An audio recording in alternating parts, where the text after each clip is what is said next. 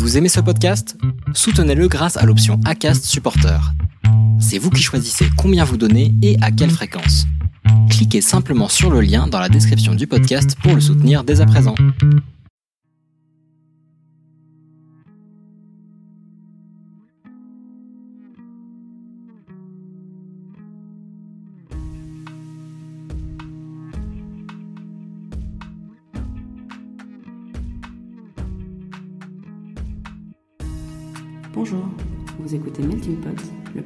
Qui donne la parole aux Françaises et Français issus de l'immigration.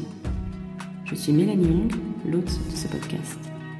Ma mère est vietnamienne, mon père est chinois. Tous les deux sont nés au Laos, pays qu'ils ont dû quitter dans les années 70. Contraints à l'exil, ils ont choisi la France comme pays d'adoption. C'est là que je suis née. C'est mon histoire familiale, mais parfois j'ai du mal à l'imaginer. Pour moi, la France, ce n'est pas un pays d'adoption. C'est mon pays tout court. Je suis française, lorsque je rencontre quelqu'un, on me demande systématiquement d'où je viens. Des clichés ou des stéréotypes se mêlent parfois à l'image que les autres ont de moi. Est-ce que ça veut dire que les immigrés ou les enfants d'immigrés ne sont pas des Français comme les autres? Qui sont ces Français issus de l'immigration? D'où viennent-ils? Quelle est leur histoire, leur parcours? Comment font-ils pour concilier identité française et culture familiale? Deux fois par mois, je vais à la rencontre d'un homme ou d'une femme qui me confie son histoire son parcours et sa vision de sa double culture. J'espère que ces conversations vous permettront de connaître un peu mieux les cultures qui font la France d'aujourd'hui et vous donneront aussi envie de cultiver vos différences, quelles qu'elles soient. Pour ce cinquième épisode, je suis ravie de vous présenter Laura Brown, un bel exemple de femme qui est fière de sa singularité et de ses différences et que j'ai eu un grand plaisir à rencontrer. Malgré son nom à consonance anglo-saxonne, Laura est française. Elle est née à Besançon elle est parisienne d'adoption et ses parents sont originaires du Libéria. Vous la connaissez peut-être à travers ses activités d'entrepreneur, car elle a créé Etipop en 2015, puis Phoenix en 2018, dont je vous parle un peu plus en détail en fin d'épisode. Mais aujourd'hui, ce n'est pas de son parcours professionnel, mais bien de son histoire personnelle dont on discute. Son histoire familiale est très liée à l'histoire politique mouvementée du Libéria, pays qui a connu de multiples coups d'État. Avec Laura, on a donc parlé de ce pays assez méconnu en France, du fait de sa diaspora majoritairement située aux États-Unis, de son enfance à Besançon et de son éducation de fille d'anciens sportifs, mais aussi de son état d'esprit face au racisme et aux préjugés, de sa façon de vivre ses identités libériennes et anglo-saxonnes alors qu'elle a grandi en Franche-Comté, et de ses références culturelles et culinaires. Je teste de nouvelles questions en fin d'épisode, vous me direz ce que vous en pensez. Et je vous laisse avec Laura, son histoire et son énergie incroyable. Bonne écoute je m'appelle euh, Laura Brown, j'ai 32 ans. J'ai fondé un organisme de formation qui s'appelle Phoenix, où on associe euh, inspiration et éducation et on aide les professionnels à se transformer. Et euh, j'ai une triple origine, triple culture. Je suis née en France, originaire de parents qui viennent du Liberia, avec toute ma famille qui vit aux États-Unis. D'accord, c'est pour ça que tu dis triple culture. Parce que je... Ouais, parce que j'ai grandi, enfin très tôt on est allé aux États-Unis tous les deux ans, puis, enfin tous les ans, puis tous les deux ans. Et donc en fait on a pas eu de. Il n'y a pas eu de modèle ou de personnes auxquelles on pouvait s'identifier ici, hormis notre famille très proche. il n'y a pas beaucoup de Libériens dans les pays francophones. Du coup, euh, bah, moi, tous mes repères sont euh, souvent américains. D'accord, bah, merci beaucoup d'avoir accepté euh, mon invitation. J'avais hâte de parler avec toi parce que justement, on n'entend pas beaucoup parler du Libéria et de la diaspora libérienne. moi, j'ai appris des choses en préparant cette interview. Le Libéria, donc c'est un petit pays, oui. entre la Guinée, la Côte d'Ivoire euh, et le Sierra Leone. Et alors, il a une histoire assez particulière parce que ça a été créé en fait par les Américains, les sociétés de colonisation, pour euh, installer des esclaves noirs libérés. Liés, au triangle du bois d'Éden. En fait, c'est un peu plus fin que ça. Bah, le Libéria, c'est la terre de liberté. Donc le drapeau, euh, c'est très drôle parce que c'est le même drapeau que le drapeau américain, mais avec une seule étoile. Donc euh, une étoile a été prise au drapeau américain pour la mettre, pour la donner à cette terre de liberté, où on y a créé une société de colonisation. Et, euh, bien évidemment, il y avait déjà des gens qui habitaient et des, autochtones, je me fais toujours autochtones autochtones, je me trompe toujours, donc des autochtones, qui, suite au, parce que c'est suite au triangle au bois d'Éven qu'il y a eu les premières vagues euh, d'esclaves qu'on voulait renvoyer sur le continent africain et qu'on a renvoyé sur, sur cette terre. D'accord, c'est quoi le triangle du alors, euh, que je ne dise pas de bêtises, euh, bah, c'est pendant la, toute la période d'esclavage. Les esclaves euh, circulaient entre le continent africain, le continent latino-américain et les États-Unis. D'accord. Et du coup, tes parents sont nés au Libéria Mes parents sont nés au Libéria. Euh, alors, je sais qu'au Libéria, il y a eu un cycle de coups d'État sur coups d'État. C'est une succession de guerres civiles qui enchaînent. Ça fait parfois penser à l'histoire du Rwanda, pas complètement, mais sur certains aspects, où c'est un enchaînement de, de guerres euh, liées à, à qui est plus légitime d'être Mm. là. Donc, est-ce que c'est le cas parce que je suis née sur le sol? Est-ce que c'est le cas parce que je suis descendant, américano-descendant, on va dire comme ça? Mm. Est-ce que tu peux nous raconter, si tu la connais, euh, l'histoire de tes parents et pourquoi ils sont venus en France? Oh, je la connais très bien. Parce qu'ils n'ont jamais voulu qu'on oublie, ils ont toujours voulu qu'on sache. Et ça, comme on a déjà des challenges en termes euh, d'ancestralité et de, de, de pouvoir se relier à son passé, ben forcément là, quand ça commence par eux, ils voulaient vraiment qu'on sache. Alors l'histoire, à partir de quel moment? À partir du moment où ils ont émigré. euh, Oui, pourquoi ils sont partis? Ok. Ils sont partis à cause de la guerre civile. Euh, guerre civile euh, au moment de la prise de pouvoir, fin de prise de pouvoir de Charles Taylor, 86. Donc en fait, moi, ils sont arrivés quand euh, ma mère était enceinte de moi. Du coup, c'est pour ça que dans les dates, là, à partir de là, c'est un peu mieux. C'était guerre civile. Mon papa, en fait, à l'époque, il avait déjà bien entamé sa carrière de, footballeur professionnel, parce que c'est ce qu'il faisait quand il était en Afrique. C'est un, des un des premiers joueurs libériens à être venu en France et euh, a fait partie des gens qui ont entraîné d'ailleurs Georges Weah, qui était la seconde génération de Libériens qui sont venus en France. Euh, Là-bas, il entraînait aussi bien l'équipe euh, de la junte militaire que l'équipe nationale classique. Déjà à ce moment-là, ça créait des conflits. Et du coup, quand la, guerre civile est arrivée, il le faisait sous le joug du président avant Charles Taylor. Du coup, forcément, quand tu as un changement de pouvoir, tu as des conflits qui se créent. Et mon père a senti bah, que plein de gens allaient mourir et euh, a commencé à prévenir ces gens pour qu'ils puissent euh, s'en sortir. Et ensuite a dû partir très rapidement parce que bah, son tour allait venir. Et d'ailleurs, le jour où il est parti, il venait chercher chez ma mère. euh, qui leur a dit c'est trop tard, il est déjà en partance pour l'Europe. Et ma mère est venue quelques temps après. Il faut savoir que, parce qu'on pense souvent guerre, y a- on a une imagerie qui est parfois faussée de la guerre civile. Bon, la guerre c'est la guerre, hein, mais la guerre civile c'est parfois plus sinueux, déjà moins médiatique que, ce qu'on peut croire. C'est des moments où c'est plus. euh, euh, c'est des moments de coup d'État, c'est des moments où il y a beaucoup de choses qui se passent avant que la guerre vraiment éclate. Et quand on la voit au grand jour, souvent c'est la transition de pouvoir. Mm, C'est déjà passé. C'est déjà fait. passé en fait. C'est rare que qu'on arrive à déceler, enfin, en tout cas moi c'est ma perception, qu'on euh, qu'on arrive à vraiment dire ah bah la guerre civile a commencé à ce moment-là. Non, parce que ça commence par des discussions, par des milices, euh, ça, ça c'est souvent des, des, des- comment dire, de la trahison en interne. Donc euh, elle commence bien avant que son pouvoir. Et dans le cas de mes par- mes parents, donc voilà. Et ensuite ma mère a rejoint mon père, bah, donc euh, en 86, enceinte de moi, en France. En France parce que mon père avait une histoire avec la France, puisqu'il avait un petit peu joué, pareil, dans les années 80. L'histoire qu'il a eue de foot ensuite, Mhm. avec euh, les équipes euh, Du Libéria. du Liberia et, et le mariage, lors du mariage avec ma maman. Enfin, il était dans sa période d'entraînement d'équipe. D'accord. Il était joueur avant et, Et ensuite, il est entraîneur. Donc, il avait déjà des liens avec euh, la France, et donc c'est pour ça que logiquement, ils sont venus ici. Mais toute ma famille, tout le reste de ma famille, hormis une tante qui est en Suisse, tout le reste de ma famille est aux États-Unis. Du fait de cette histoire entre le Liberia et les États-Unis, du fait de la langue, c'est-à-dire que le Liberia, c'est 13 euh, dialectes et euh, une langue officielle, enfin, officielle, si je dis pas de bêtises maintenant, euh, qui est l'anglais. Mais sinon, euh, pas le français. Et ton Ça- père, il parlait anglais ou Mon père parlait anglais et français. Il parce que français comme aussi. il a eu son début de carrière ici, il a appris. Et ensuite, il, il- enfin, il parlait les deux langues. Euh, et ma maman a appris le français en arrivant en France euh, il y a plus de 30 ans maintenant. Mais elle parlait très bien l'anglais. Et donc, ils sont arrivés en France. Ouais. Et c'est là que t'es née, vu que ta mère était enceinte. Je suis née à Besançon, dans l'est de la France. euh, je crois que Besançon, c'est une ville de 125 000 habitants. Il y avait très peu, il y avait quelques Libériens d'ailleurs, parce que mes Ah parents avaient lancé à l'époque une association de Libériens. Dans mes souvenirs euh, de petites gamines qui courent partout, je me souviens de ces soirées de réunion et il y avait une communauté libérienne. euh, Ils sont arrivés en même temps que tes parents? Euh, en fait, alors le Libéria c'est grand comme la Franche-Comté, donc ma région. Tous les Libériens se connaissent. D'ailleurs, euh, ma maman me dit souvent que avant que Charles Taylor soit au pouvoir, euh, bah, c'était quelqu'un qui faisait comme toi et moi. Si tu veux, il sortait, dans- tu pouvais le croiser dans les bars, dans les boîtes, ou dans un restaurant. C'est comme le maire, quoi. C'est comme le... exactement. C'est plus à cette taille-là en fait. Mais donc du coup, bah, je pense que les gens ont suivi en fonction de, des ramifications des connaissances.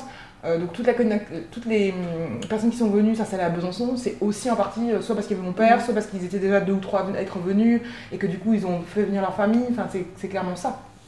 Et du coup, avec cette histoire assez particulière, comment était ton enfance? Comment ils t'ont élevé? Le mot qui me vient à l'esprit quand tu me, tu me dis ça, c'est instinct de survie. Moi, j'ai grandi avec des parents euh, où clairement, euh, bah, tu es, en pleine conscience que c'est pas ton pays. Euh, je raconte pas cette histoire, je sais pas si ma maman serait contente que je raconte cette histoire, mais euh, euh, elle a commencé à apprendre, avant d'aller faire les cours de français, le français à la télé en regardant des dessins animés. et aujourd'hui, parfois, quand elle est au téléphone, les administrations ne pensent pas du tout que c'est une femme noire d'origine libérienne ou africaine qu'ils ont au bout du fil il y a l'instinct de survie. Mais pas, il n'y a pas de mal, j'ai pas été malheureuse. En plus, les premières années, j'ai grandi en ayant 100 petits frères, petites sœurs. Donc, euh, ah, mais ma première petite sœur, elle est arrivée 4 ans après, et ensuite, enfin, 14 ans après, une autre. Donc, non, très heureuse. Et ma maman avait fait beaucoup de fausses couches avant de m'avoir. Beaucoup. J'étais très désirée, très attendue, du coup, pas trop protégée. Parce que ma maman a, ouais, mes parents m'ont laissé une certaine appréhension de la vie que j'apprécie beaucoup aujourd'hui parce qu'ils n'ont pas couvé. Est-ce que tu euh, étais différente de, des autres enfants? Pas de ce que je me souviens. Mais après, il y a eu des moments, des petits épisodes, mais c'est pas il y a pas eu quand même de, de, de, de, choses répétitives. Il y a eu un épisode dont j'arrive donc qui m'a beaucoup marqué et dont je me souviens toute ma vie.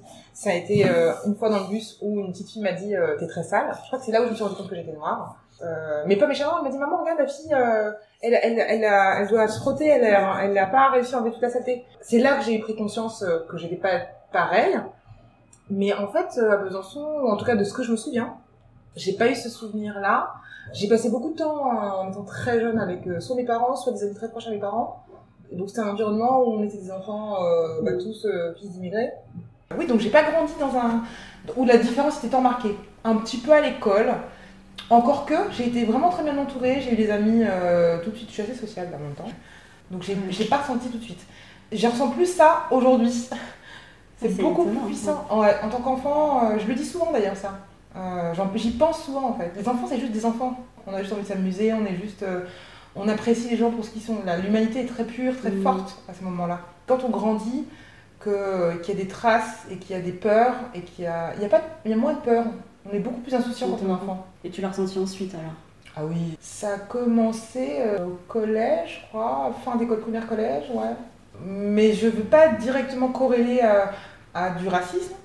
Euh, même si j'ai eu des petits épisodes, mais c'était pas tout le temps ça. Je pense que c'était tout simplement de la différence et de la peur. Oui, non, pas forcément du racisme, pas quelque chose qui est intentionnellement négatif. Oui. Mais euh, ta sensation en tant que personne d'origine euh, étrangère et de couleur noire, tu l'as senti à un moment donné en fait. Ah mais clairement. Bah, c'est là que tu as les premières remarques de type bamboula, c'est là que tout le monde qui veut toucher les cheveux, on te fait comprendre mm. qu'il y a quelque chose qui va pas avec toi quoi. Je veux dire à l'heure où même qu'on soit blanc, noir, jaune, vert, il y a tout type de cheveux. Mais c'est souvent le cheveu crépus qui a attiré une attention plus particulière. Oui, j'ai rarement vu euh, mes petits amis euh, en collège mettre la main dans les cheveux d'une amie originaire du Maghreb, par exemple, mm-hmm. parce que prétexte que ses cheveux étaient très bouclés.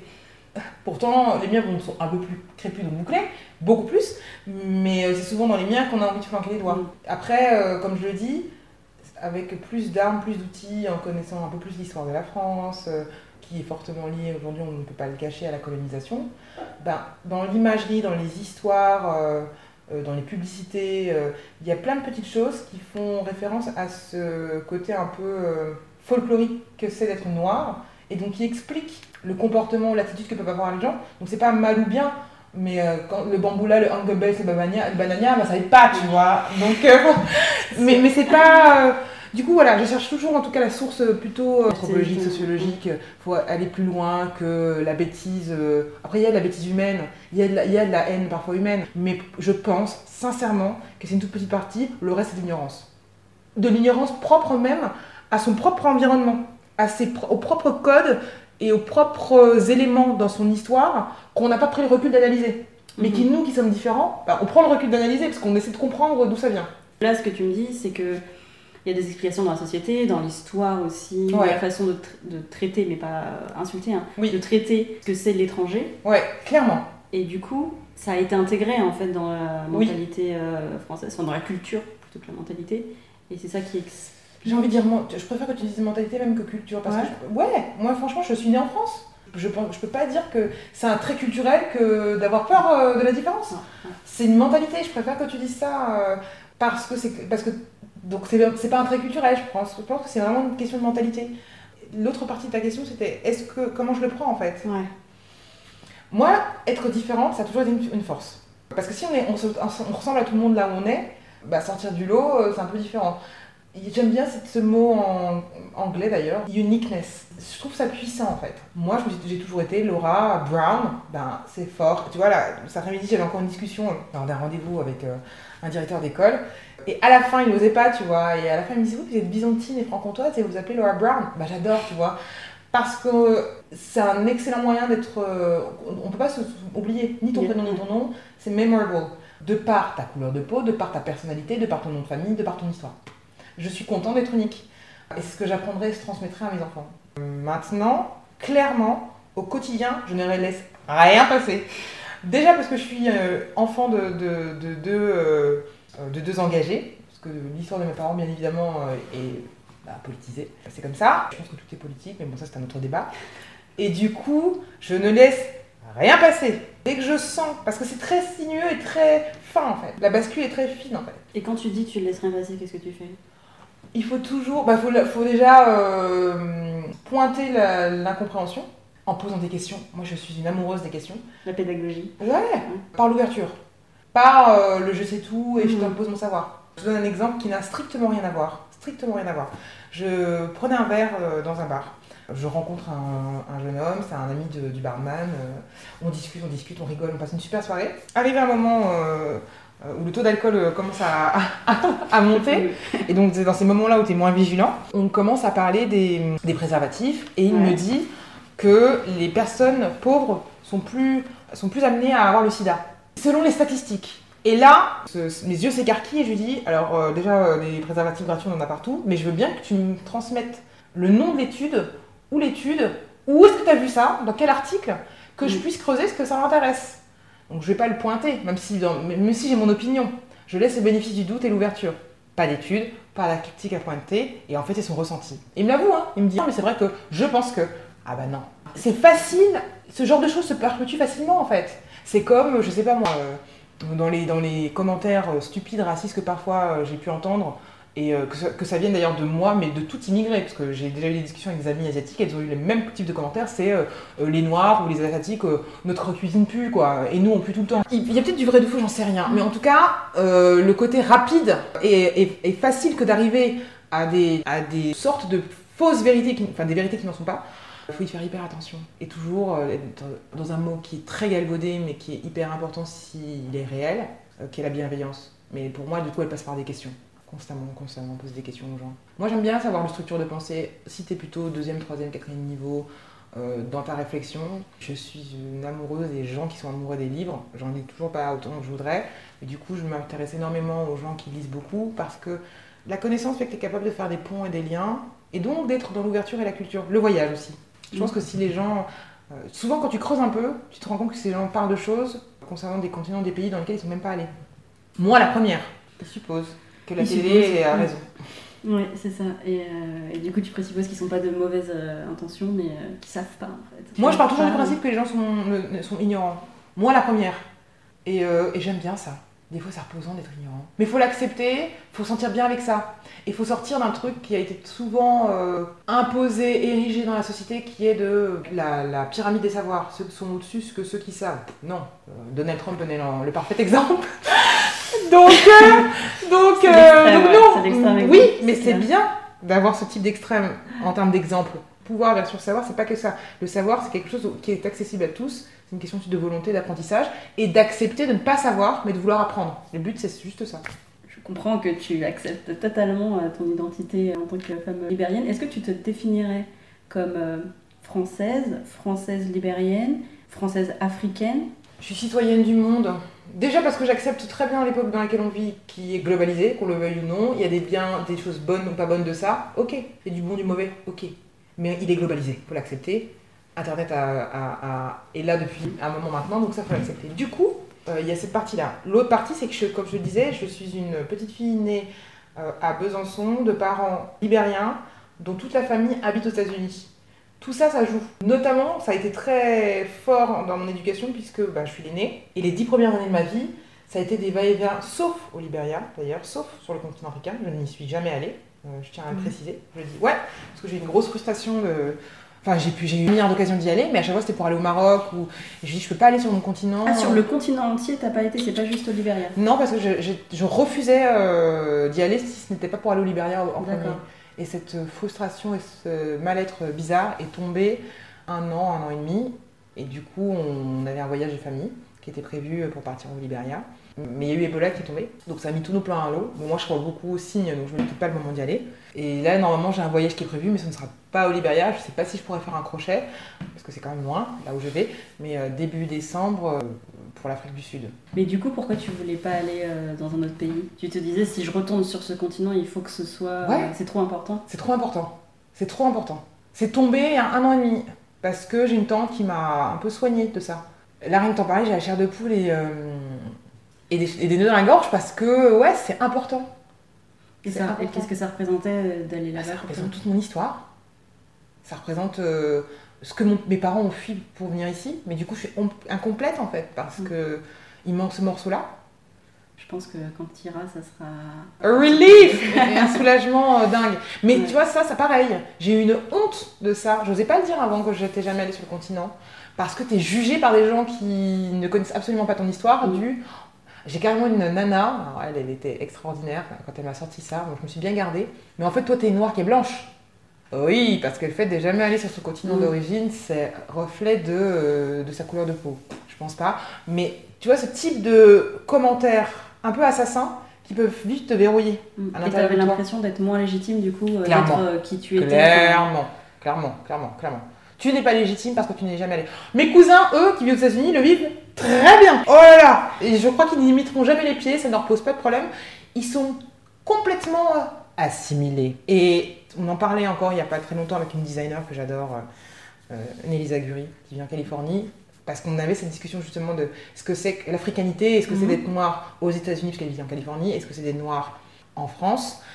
Two completely different things, enfin, deux choses opposées. Est-ce que c'est parce que la communauté là-bas est différente et qu'ils ont leur propre communauté libérienne? Quand tu dis assimilés, ils sont assimilés bah, américains ou ah ils ont leur communauté libérienne? Ils sont bah, les deux. C'est-à-dire que quand je suis allée aux États-Unis, c'est là où j'ai rencontré le plus de Libériens de mon âge. Peut-être que ça leur manque moins du coup d'aller. Non, il y a beaucoup de générations qui sont allées là-bas comme moi je suis née en mm. France. Mm. Mais du coup, euh, la langue est là. Enfin, et il y a plus de noirs autour de toi. Enfin, c'est con, t'as moins le sentiment d'être euh, pas à ta place. Oui, c'est ça, ça leur manque moins en fait de retrouver en bah oui, sorte. Parce qu'ils l'ont là-bas. Euh, Eux, ils ont grandi. Moi, par exemple, euh, il y a énormément de mariages, de baptêmes. et comme tout le monde est là-bas, bah, eux, ils ont connu ça tout le temps. Donc, tu te retrouves tout le temps à des mariages, des baptêmes. T'as 150 personnes, il y a 150 noirs. Moi, j'ai pas eu ça. J'ai pas eu ça du tout. Du tout, du tout, du tout. Et j'ai souvent été la seule. alors, noire, oui. D'origine libérienne, clairement. Euh, dans mes écoles, dans mes classes, euh, à des mariages. Ouais, des fois à des mariages, ouais, parce que tes meilleurs amis sont ceux que tu as connus quand tu as grandi, donc euh, ils sont blancs, donc ils se marient bah, parfois avec des étrangers, parfois avec. pour le coup, c'est une, amie nantaise qui s'est mariée avec un Libanais. Donc on avait un petit peu des, deux, mais j'étais la seule noire, quoi. Ça marque ton histoire d'une manière assez particulière et qui fait que encore plus en demande en recherche. Les premières années, mes parents ont été extraordinaires là-dessus, c'est qu'ils m'ont permis très tôt, à l'âge de 7 ans, mon premier voyage c'était à l'âge de 7 ans pour aller aux États-Unis, où je restais euh, un mois ou deux mois avec ma petite sœur, on était partis que les deux. Ah, c'est long hein, pour cet âge-là. Je pense que ça nous a sauvé la vie. Ah ouais. Bah oui, parce que ça nous a montré qu'il euh, il, il existe d'autres parties du monde où euh, tu n'es pas une exception, de par ta couleur de peau. Et quand tu as une graine comme ça qui est plantée dans ta tête, à l'âge de 7 ans, et à l'âge de. Enfin, 8, 7, 8 ans et 3, 4 ans, pour ma petite sœur, ça donne une force incroyable. Du coup, euh, on s'en foutait de, revenir et que ce soit euh, qu'il ce regard-là. Parce que nous, on savait ce qui se passait à d'autres bouts du monde. Et c'est pour ça que je dis que voyager et, faire voyager ses enfants à un âge très tôt où ils peuvent apprécier euh, la diversité, c'est hyper important. Parce que ça déverrouille plein de choses très, très vite. parce que c'est super rare, je trouve, d'avoir ce point de vue. Tu parles de uniqueness et d'être fier de sa différence souvent on fait un travail assez important, même à l'âge adulte, oh là là, se rendre compte. Je, l'ai fait aussi, hein, mais j'ai des parents, euh, dont un ancien sportif et coach de haut niveau, euh, qui font que ça t'entraîne ton mental en fait. Le fait de voir ces différences comme une force, on les voit plutôt comme une faiblesse quand on grandit, et surtout quand on est enfant, on veut se fondre dans le moule, on veut être comme les autres, on veut appartenir à un groupe. Et du coup, le fait que tu me dises, bah non, moi j'étais fière d'être comme j'étais parce que c'était la singularité. Mm. Et ça, tu l'as eu euh, tôt du coup avec ton éducation? Oui, un avec mon éducation. Et je pense, pour le coup, que ça c'est très anglo-saxon. Vraiment.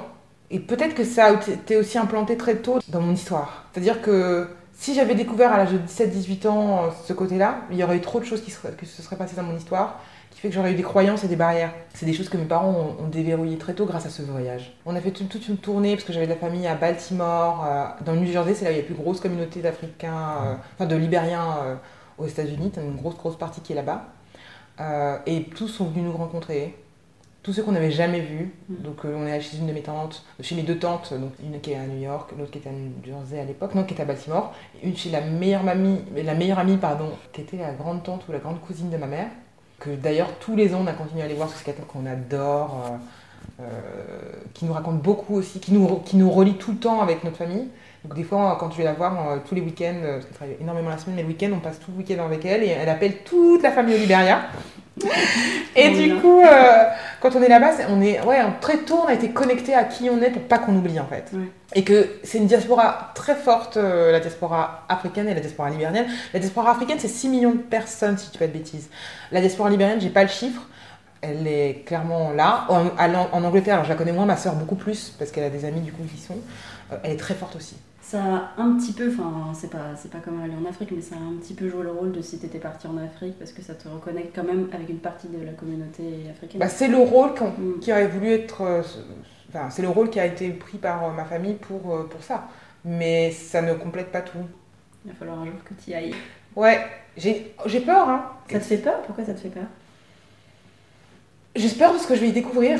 Au-delà de la beauté du pays, etc., ça je le sais. J'ai vu des photos, et puis je sais, je, je, moi je suis une amoureuse, on en parle un petit peu, hein, de, de, de j'adore manger, euh, j'adore, la, j'adore manger, alors là pour le coup, et euh, j'adore la, la, cuisine africaine et, et, et, euh, certains plats libériens que je me suis tapé à apprendre à faire moi-même. Ils ont le même goût que ceux de ma maman, je ne suis pas encore, mais je me rapproche. Et comme quoi par exemple? Le gombo, c'est un de mes plats préférés, incompris de par les sensations parce que c'est très gluant. C'est un excellent légume pour la santé. Euh, enfin, ça s'appelle gombo ou okra pour le légume, qui est très connu d'ailleurs des, des, Asiatiques parce qu'ils l'utilisent aussi. D'ailleurs, les magasins asiatiques, c'est là où on trouve la, la, plupart de nos produits. Ah oui? Ouais, ils connaissent très très bien notre culture. Il n'y a pas d'épicerie spécialisée en, produits africains? Si, partout. Mais c'est pas des choses. Euh, c'est pas de l'épicerie fine chic comme. Euh, les... C'est même pas à la hauteur des frères, frères Tang, figure-toi. Ah non, oui, c'est les petits euh, produits exotiques, euh, les petites épiceries. Ouais, t'as beaucoup de petits boudouis partout mm. euh, dans Paris, fortement concentrés sur la ligne 12 et la ligne et la ligne la ligne bleue foncée, c'est la ligne 2. donc entre Château Rouge, Château d'Eau, enfin ligne bleue, ligne 4, ligne 4 aussi. Donc Château Rouge, Château d'Eau, Barbès. Mais mais c'est extraordinaire. Ouais. Du coup, tu fais les petits plats c'est un ouais. Oui, ou sinon je vais me goinfrer euh, dans un resto que j'adore, qui s'appelle la Villa Massaï, dans le 9e. Euh, pour ceux qui ne connaissent pas, euh, qui ont envie de découvrir la, la gastronomie africaine, c'est hyper bien fait et le niveau de service d'une brasserie plus plus complètement y est et ils sont adorables.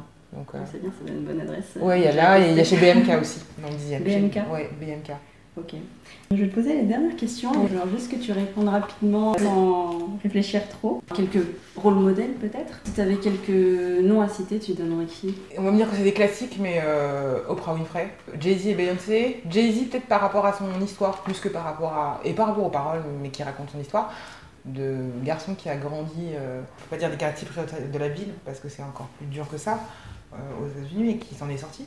Clairement est lié à mon histoire, notamment en France, euh, l'histoire d'une jeune immigrée qui a, qui, a, qui a, eu un statut social et qui construit son propre escalier social, euh, familial et personnel. Ben, chance pour moi, j'ai des ancrages forts, mais c'est pas que ça, c'est aussi que j'avais aucun acteur auprès desquels je pouvais m'identifier euh, en France étant plus jeune. Aujourd'hui, alors tout le monde partage, moi la première, hein, les, magazines, les unes de magazines de célébrités, Rihanna ou Beyoncé ou d'autres, de plusieurs magazines internationaux qui valorisent ça. Combien de temps ça va durer Est-ce que ce sera dans le long terme À suivre. Mais c'était pas du tout le cas quand j'ai grandi. moi, la seule femme noire qui était un peu plus visible dans. C'était peut-être Naomi Campbell, dans les années 90 notamment. Mais sinon, euh, rare, rare. Euh, Ramayet, c'est arrivé très tard. Est-ce que c'est un exemple? Je ne sais pas. Euh, en tout cas, en termes de figure, c'est ce qu'il y avait. Après, il y a un petit peu certaines personnes à la télé. Firmin Richard, était dans quelques rôles. Et puis souvent, c'est ça aussi qui irrite ou qui fait un peu mal. C'est souvent des rôles euh, qui ne sont pas les rôles d'une Wonder Woman euh, oui, c'est des rôles à la scandale ou à la How to Get Away with Murder. Quoi. C'est, pas des, des, personnes qui défendent le président. Quoi. C'est plutôt des femmes de ménage. Ou, euh, Donc forcément, quand tes parents ont cette, cette gagne et qu'ils ont envie que toi, des, tu puisses t'identifier à, à, à, une certaine forme de réussite et qui en dehors de la famille, mhm. ben, c'est, aux États-Unis que je les ai plutôt trouvés. Quoi. Un plat que tu aimes Eh ben, je le disais tout à l'heure, euh, j'adore euh, le gombo. Un plat africain, tu voulais Peu importe. Ah oui, sinon j'adore les, les, pâtes. Je pourrais manger des pâtes. Non, ce jour, c'est, euh, j'adore la bouffe italienne, donc je pourrais manger des pâtes tous les jours. Tout type de sauce, j'adore les pâtes. D'accord. D'ailleurs, je vais encore dîner tout à l'heure. des pâtes. Ouais, des pâtes. Un film que tu recommandes de voir Inception, que j'ai beaucoup aimé.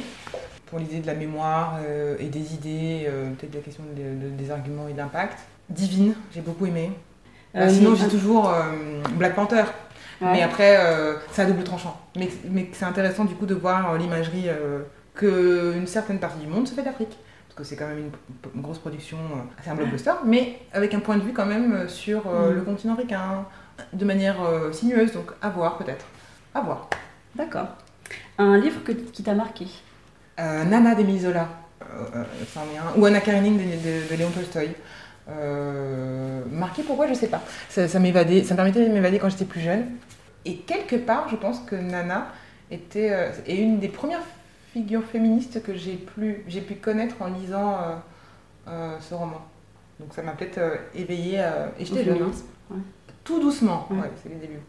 Ouais, quelque part, ouais. À l'indépendance de ce que c'est que d'être une femme à cette époque, en tout cas. Une chanson? I need love, love.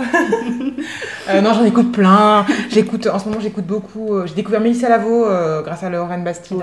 Donc, euh, je suis tombée amoureuse de ça. J'écoute ça beaucoup en courant. J'écoute, bah, j'ai écouté un dernier album de Jay-Z et Beyoncé j'aime bien Ape Shit et tous les codes justement qu'il y a par rapport à et leur histoire, mais est-ce que mais de, les différentes représentations des Noirs dans l'art, le second degré derrière. J'en ai plein. Ah si, aussi le dernier album d'Orelsan ah oui, j'aime euh, beaucoup aussi. Génial. Ok. J'ai deux dernières questions. Qu'est-ce que c'est pour toi être français? Française. Être française, alors dans quel, sous quel angle? Peu importe? Peu importe. Être française, euh, c'est le vin et le fromage. Mais bon, moi je vois beaucoup de choses sur le la nourriture. Ouais, puis en plus je suis de Franche-Comté, donc euh, région vitivinicole. J'ai fait une partie de mes études à Avignon, donc euh, région des Côtes-du-Rhône.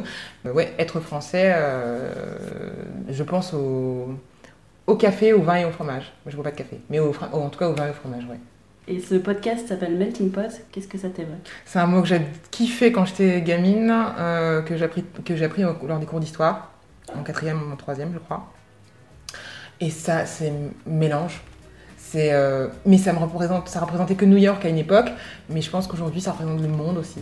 Euh, mm. Maintenant, il faut juste que ça se mélange un peu plus. Voilà, métissage. Ah, merci beaucoup, Laura. Merci à toi, Mélanie. Merci beaucoup à Laura d'avoir accepté de livrer son histoire personnelle et celle de ses parents à mon micro. Comme je le disais en début d'épisode, Laura est entrepreneur et a créé Phoenix Paris en 2018. Phoenix est un organisme de formation qui accompagne les entreprises et les entrepreneurs des industries créatives à se transformer et qui propose entre autres des conférences, des ateliers et des formations. Je vous en parle parce que les intervenants de ces conférences et ateliers sont assez exceptionnels et le 20 septembre 2018, l'une des conférences aura pour thème la réappropriation culturelle et les représentations, et en particulier comment le continent africain et les Africains influencent la scène culturelle et créative internationale. Je vous invite à vous y inscrire si ça vous intéresse sur le site phoenix-paris.com. Et moi je vous dis à dans deux semaines.